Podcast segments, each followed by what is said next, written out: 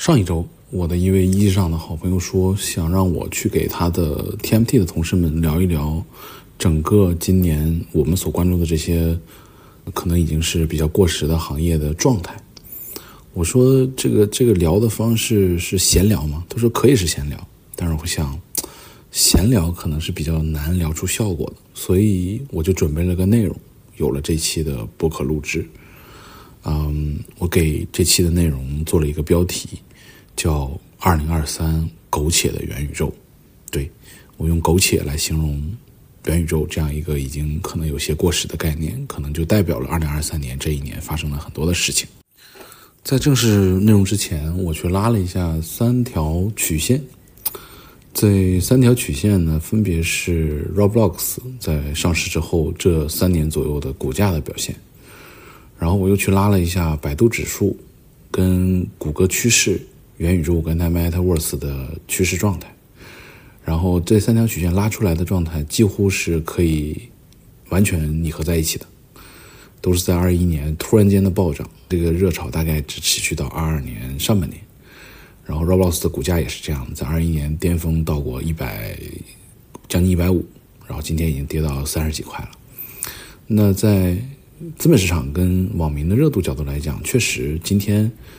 可能已经没有人再去提及这个关键词了，但是与之相对应的很有意思的是说，大概在上上个月，啊，工信部联合教育部、文旅、国资委跟广电一起出了中国的元宇宙产业创新发展的三年行动规划，从二零二三年到二零二五年。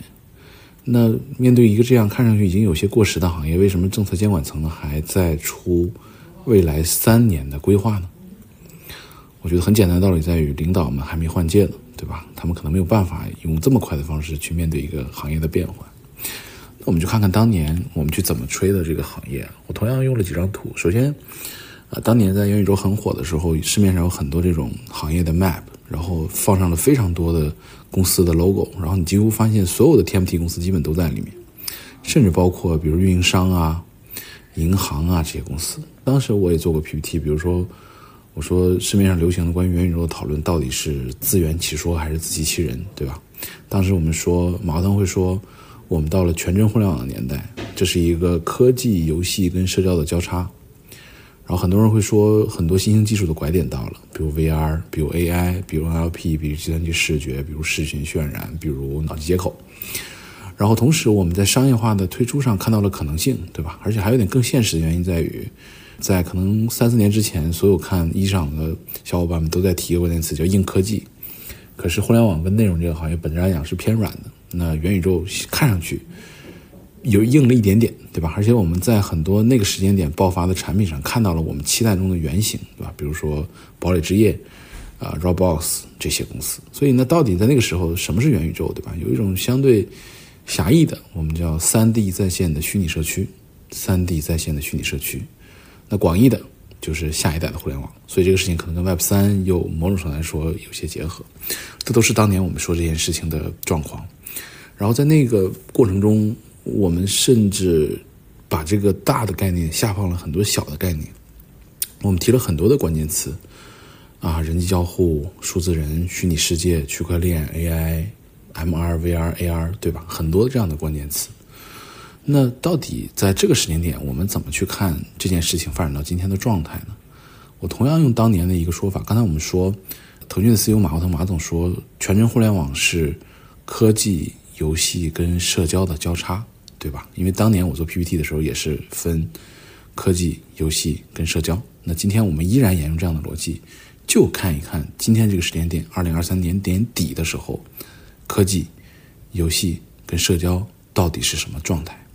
我们首先看我最熟悉的社交这个板块，在社交这个领域，一直大家都会说，因为每一代年轻人的崛起，社交是永远有机会的，对吧？那当年我们在看这个狭义的这个元宇宙的时候，那可能就是一个三 D 的在线的虚拟的社区产品，对吧？我们当年就是这么定义这件事情的。那今天来看，社交的新机会还有吗？啊，首先我想 echo 一下我上上期的内容。那中国可能没有 Discord，或者说比较难做一个 Discord 的机会，这个就不展开了。有兴趣可以去翻我上上期内容。然后我们再去看当年那个时间点，在一市场拿到一些钱的元宇宙社交的代表公司啊。如果大家有兴趣的话，可以去搜一下当年的新闻啊。我列了几家，比如说当年 Bud、奇妙派对、微友、绿洲啊，其实包括 So。那个时候，大家认为社区跟社交是虚拟人生最好的体现，对吧？在那个时候，大家开始讨讨论比较多的在社交产品出现的场景是虚拟形象 Avatar，对吧？然后三 D 的互动场景。然后今天我们回头再去看当年的这些公司都去哪儿了，对吧？有些转 Web 三了，对吧？去发 NFT 了，啊，有些转语音房了，有些卖掉了。我觉得卖掉已经是非常好的结果。那很多公司已经没有了，对吧？那没有了。然后，除了初创公司之外，我们会发现，比如说大公司同样也做了很多的相关的产品。典型的，比如说 QQ 做了超级 QQ 秀，对吧？抖音做了仔仔，百度做了熙攘，对吧？字节还做了类似派对岛这样的产品。那是不是某种意义上来说，这些大公司也被带到了坑里，对吧？那这个结论是什么？我们回头来看，经历了这么多的。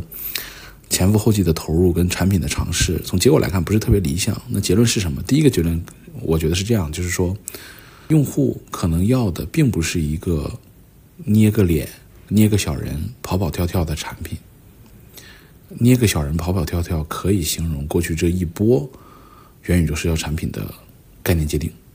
用户要的可能不是这个，对吧？包括可能 Zebito、MVU，包括啫喱，可能都在做这类似的事情。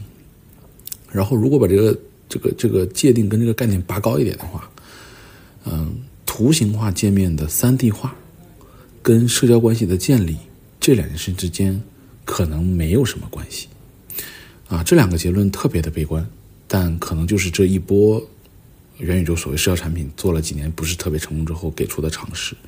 那这个又让我想到当年我在看这个行业的时候，有一句话让我醍醐灌顶的一句话。这个话是这个国内的游戏引擎 Cocos 的引擎的 CEO 王哲说的，因为他当时也会看这个行业，他也知道很多开发者是用了啊 Cocos 或者 Unity 来做的这个相关的元宇宙社交产品。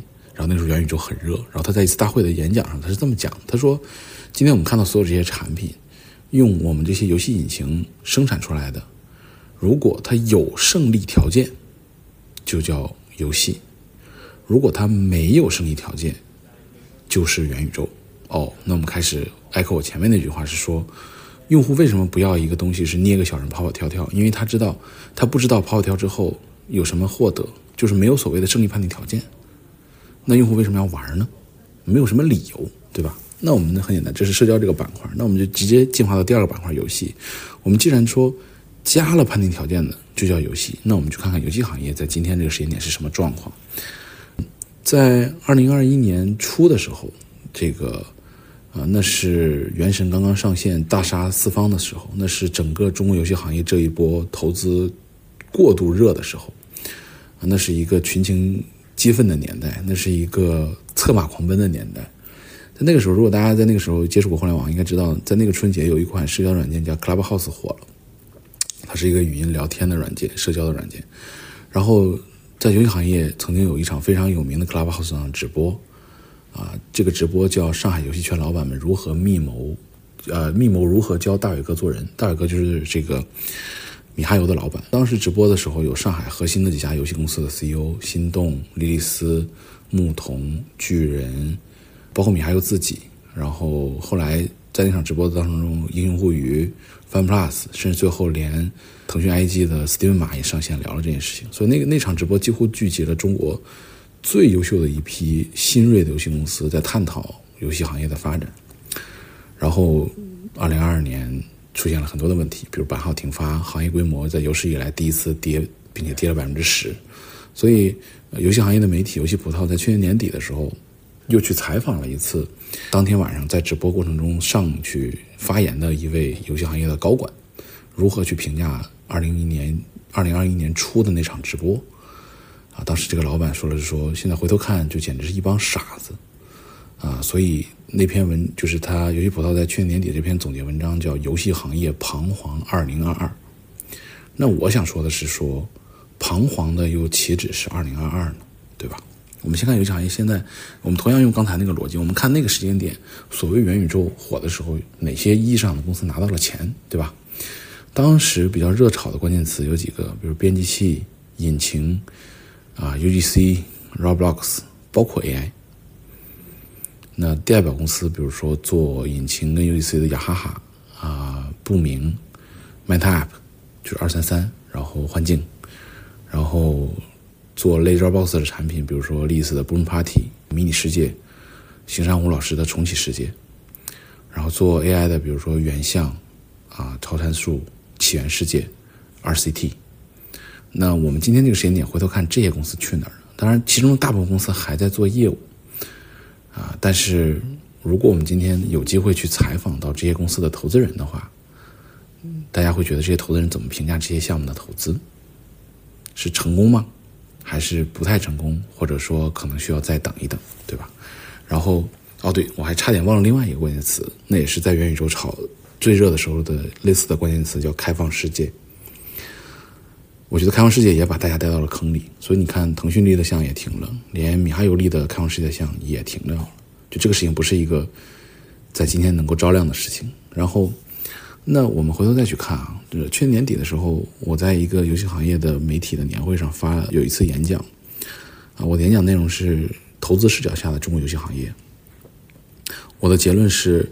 过去三年，就是从二零二二年兴起的那一波游戏行业的投资，到二零二二年啊二零二零年兴起的投资，到二零二二年底三年的时间，我们是不是走了一些弯路？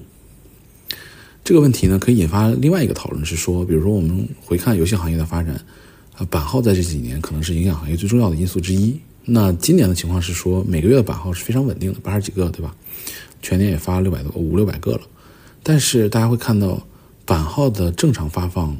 并没有带来行业的春天，为什么？然后我们再看一个稍微微观一点的局面，比如说今年有很多二次元游戏上映之后就见光死了，基本上是全面扑街。那这种结果是不是也是过去三年这种啊走了弯路的体现，对吧？然后还有一点。如果在二零二二年那个时间点年底，我们一定要对行业对有一些长远一点的看法的话，大家去把概念还是落到 Metaverse 这几个关键词上，比如 VR、云游戏、GameFi、AIGC，对吧？那在二零二三年这个时间点，我们还在期待这些事情吗？或者说行业里的公司还在期待这些事情吗？那我们看行业今天的状态，对吧？首先，我们今天这个时间点，可能用一个关键词来形容这个行业来讲，就是马太效应变得更加明显了，啊。我用的关键词叫那些大家伙们，典型的腾讯、网易、米哈游，甚至包括可能在很多人眼里做的不是特别理想的字节的游戏业务，朝夕光年。暑期期间，GameLook 写了篇文章，写的是暑假期间整个中国手游大盘的上涨情况，啊，上涨了百分之八，其实是一个不错的成绩。但是这四家刚才我提过的腾讯、网易、米哈游、朝夕光年，吃掉了增长了百分之七十，啊，网易一家可能吃掉了百分之四十。这就是现实的状态，呃，强者恒大，并且越来越大。那我们看一些新的状态呢？然后有一些什么新的机会跟苗头呢？相对于非常非常彷徨的二零二二，我个人觉得二零二三年有一些变化。那这些变化体现在了一些产品上，啊，我列了六个产品，啊，分别是重返一九九九，呃，小冰冰的怀旧服，马赛克英雄，寻道大千，萌宠宠之战。以及最近最火的完蛋，啊，为什么是这六个产品？我们一个一个讲。重返一九九九是一个二次元向的产品，在上线之前，其实业界对它的期待非常的高。虽然可能没办法到原神那个高度，但是到呃 S 级差不多，大家是期待中的，因为它的测试数据很好，团队能力也很强。然后上线之后，它的表现并不如预期，那大家就会去找原因，为什么一个大家公认的很好的产品，并没有达到一个好的预期呢？大家忽然间发现一个角度是说，在游戏行业，我们要需要衡量用户的消费的天花板。这个逻辑我在陌陌那期博客里也讲过，就是一个用户每一个月花六四八去抽卡这件事情，他的这个消费变得越来越谨慎了。那在市面上已经有非常多的产品的情况下，如果一个新产品没有办法提供一个更性价比高的消费场景的话，用户就不会选择迁移。所以重返一九九。第一次出现口碑事件，是因为用户发现，在《重返一九九九》想获得一个最新版本的最强的英雄，所付出的成本要高于在《原神》获得一个最强的英雄的成本。所以用户是说我同样花六四八，可以在那边得到的体验比你多，导致的结果是逼重返优秀降价，降价是一个很重要的关键词。然后第二个关键词，第二个核心的游戏或者说有意思的这个案例是这个小冰冰的怀旧服，啊，小冰冰怀旧服就是《刀塔传奇》的怀旧服，啊，这是一款十二年前的产品了吧？应该是没记错的话。那怀旧服《魔兽世界》也有，那为什么会有怀旧服呢？那就是因为可能比如说我这个年纪，大概三十五岁到四十岁左右的玩家，我们并不那么愿意再去花很多的精力去学一款新的游戏了，无论是接受它的世界观，还是它的玩法，还是其他什么东西。啊，我们可能只希望玩一些我们熟悉的东西，就跟有很多比我们年纪稍微再大一些人还在玩传奇的逻辑是一模一样的。小英雄传奇的。怀旧服的成绩证明了这个需求是存在并且不小。然后马赛克英雄呢，本质上它代表的一种方式叫加速啊，这个其实在游戏行业也不少见，但是它今天用了另外一种方式。之前这个游戏行业有一种服务器叫变态服，就是原来可能我砍一个小怪升呃砍一百个小怪升一级，但是今天我可能只需要砍一个小怪就可以升一级，它让用户在更短的时间体验到了那个游戏的流程，那加速。所以这三款产品代表了。降价、年龄的分化以及加速，然后下面三款产品《寻道大千》是目前小程序游戏的第一名或者第二名，就它跟《咸鱼之王》应该是今年最头部的两款小游戏、小程序游戏。那小程序游戏的爆发，今年大概三百亿的盘子，呃，有些逻辑跟小程序短剧是非常像的，就是它有一定的渠道红利，但是它有一些不像的地方在于。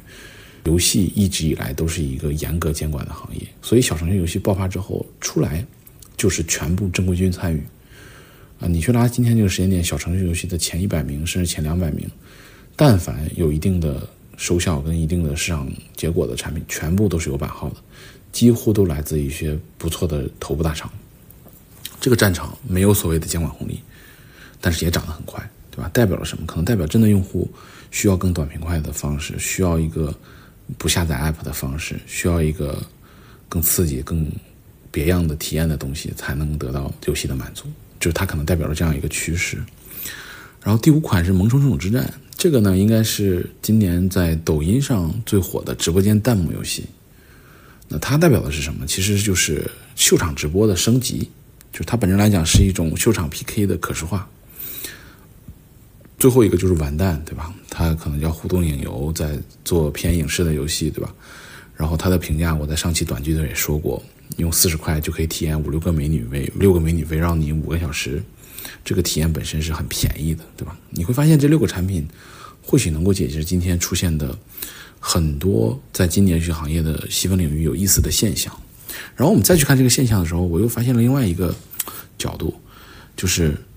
为什么很多大公司没有办法参与这些东西，或者说没有就是没有办法参与的那么深？他可能以别的身份，比如他是广告，他是卖流量可以，但没有办法完全深入参与其中。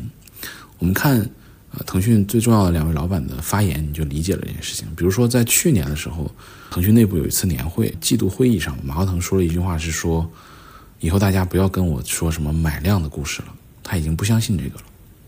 可是今年爆发的几个东西都是跟买量有严重相关的。然后还有一句话是，Martin 就是刘志平在最近的这个季度的腾讯财报的财报会上提到一句话，他说，伴随市场的成熟，社交的作用在下降，游戏产品和品类的作用在上升，就用户的口味变得泛化了。然后如果我们把刚才讲的游戏跟社交这件事情再捏在一起来看啊，啊，如果我们把元宇宙的事情都概念也都加进来，对吧？我们在今天来看中国的市场，最大的社交平台应该是王者荣耀，最大的元宇宙平台应该是光遇，对吧？那人家在做的时候从来没有说过自己是什么元宇宙，对吧？人家从来都是说自己是游戏。那在这个例证上，在今年有一个更加更加重要的体现，就是网易的蛋仔派对。对吧？我的说法叫杀疯了的蛋仔派对。然后我们细看蛋仔这个游戏为什么对网易这么重要，对吧？它符合很多的关键词：大 DAU、平台级可能性、IP 化、Avatar、UGC、编辑器、引擎，甚至包括 AI。哎，你发现哎，好像好几个关键词都是我们之前在元宇宙爆发的时候看游戏行业的关键词，对吧？蛋仔从来没有说过自己是元宇宙产品，对吧？但是人家做成了，它也符合我们刚才讲过的对元宇宙的很多关键词的堆积。为什么会这样，后面我会讲。然后最后一点，我讲一下科技，对吧？这个可能是我最不懂的领域。我举几个板块吧。第一个板块可能是今年所有人都回避不掉，就是 AI 这个大的板块，对吧？那首先在 AI 大模型这个角度，我觉得基本上是共识中的共识，就迅速达到了极致。从一级市场的投资角度来讲，啊，今天这个时间可能市面上一级市场已经有五家到六家公司的大模型公司的估值已经超过十亿，甚至二十亿、三十亿、四十亿美金了。你想，这个这些公司真正意义上爆发，不过才可能半年到一年左右时间，但是他们的估值已经是顶到这个样子了。呃，典型的比如说 MiniMax、百川、质朴。月之暗面，零零一万五，啊，包括其实之前有过一些闹剧的光年之外，其实都符合这个逻辑。那为什么会这样呢？就是投资人对这件事情是有严重的共识，所以大家就在最短的时间内，把这几家头部公司的估值顶到所有人没有想法。那这个事情也不是今天常见的，在过去这几年，任何一个风口类的项目形成风口的时候都是这样的，对吧？然后红杉在。九月份的时候发了一个很有名的文章，叫 Act Two，对吧？进入第二阶段。然后在那个文章里有一张贴图，我觉得是很重要。它贴出来了今天这个时间点 AI 领域的头部应用的活跃情况，就是 DAU 除以 MAU，就是一个用户每周呃每每个月会来几次啊？这个这个数字体验的是用户对这个产品的活跃的情况啊。即便是今天公认的在应用层 AI 最为领先的产品 c a r a 点 AI，这个数字只有百分之四十一啊。相较于很多传统的 Web 二世界或者说古典的互联网世界的产品而言，这个数字不是特别高。然后 ChatGPT 这个数字只有百分之十四，那同样的 ChatGPT 可能每个用户的日使用时间只有十分钟，对吧？一个只有百分之十四活跃、日使用时间十分钟的产品，真的能够撑起一个平台级的公司吗？如果我们按照传统的移动互联网理论来看，挺难的。对吧？然后就很凑巧的是，Co2 在上周不也发了一个关于 AI 的一百多页报告？这个我这个 PPT 我也会放在 Show Note 里。那 Co2 报告啊，他有一个观点，我觉得是认可。他说，这个可能我们不能完全去套用移动互联网的这个逻辑，但是他没有给出答案。就那如果我们不套这个移动互联网的逻辑，我们该套什么呢？就不知道，对吧？然后我回头再去看我自己，对吧？我在去年这个时候。也在做一些 PPT，当时我做的主题还叫 AI 绘画诸神之战，那个时候还在聊画图呢。那个时候 ChatGPT 还没有发哦，ChatGPT 是十一月底发的吧？没记错的话。所以这一年就 AI 一年真的是行业十年都不止了。然后我再去回头去看当时我在这个 AI 绘画之这个诸神之战的时候提到的一个结论，对吧？嗯，因为当时我给这个 PPT 当时讲是给我记得是是给蚂蚁讲吧，我记得蚂蚁跟支付宝。然后我当时结论是说，我说对于大型企业而言，这个从底层大模型到技术平台再到应用，应该都做。那从结论上来看，现在几乎中国所有的头部大厂都是这么干的，对吧？然后我第二点写的，我说蹭蹭概念的人一定非常多。那现在看上去也如此。第三呢，就是可见的创业项目基本都是开源模型的魔改。那现在最近一段时间的一些热搜事件也证明了这件事情，对吧？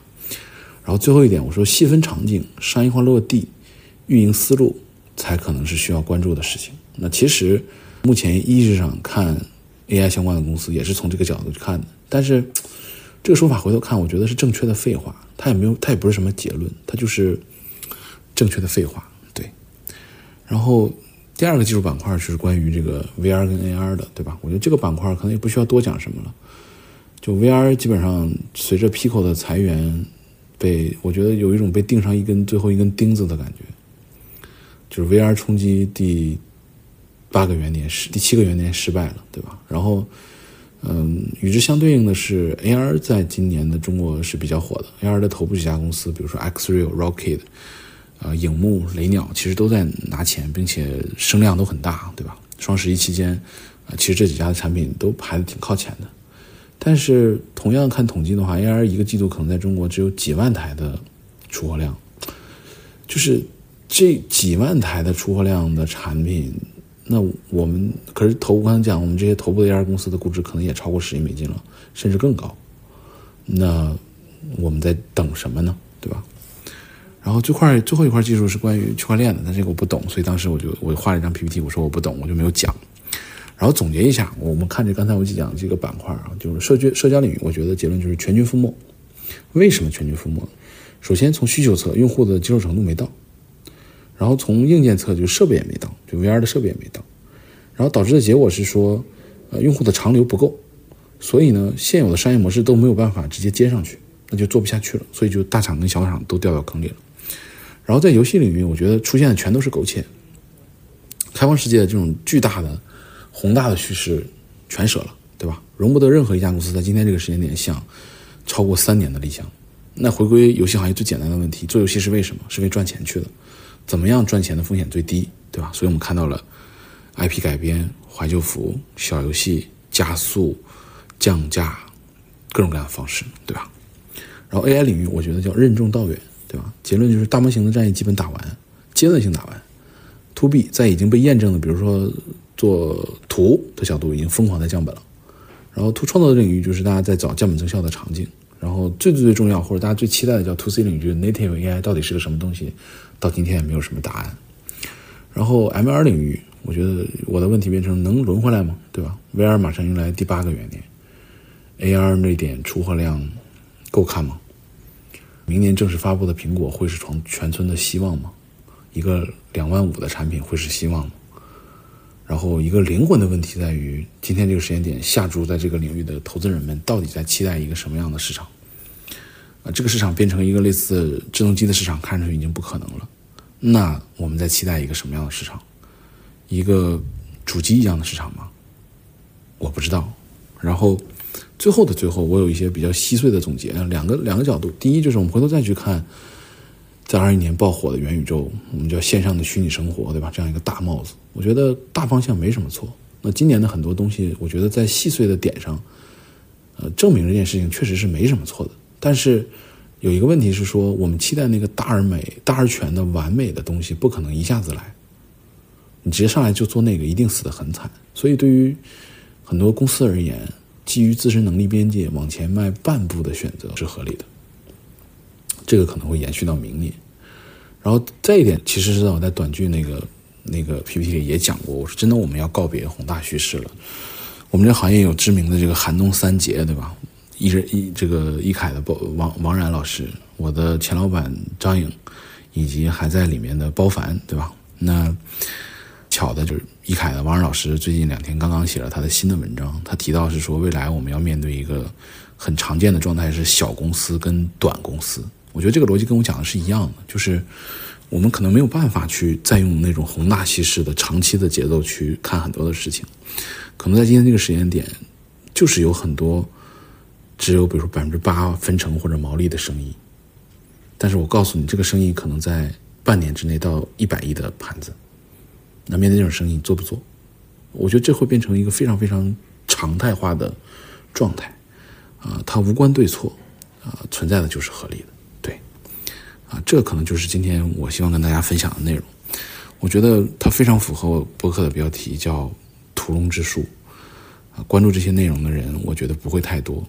那我希望对能对有一些人产生帮助就好了。谢谢。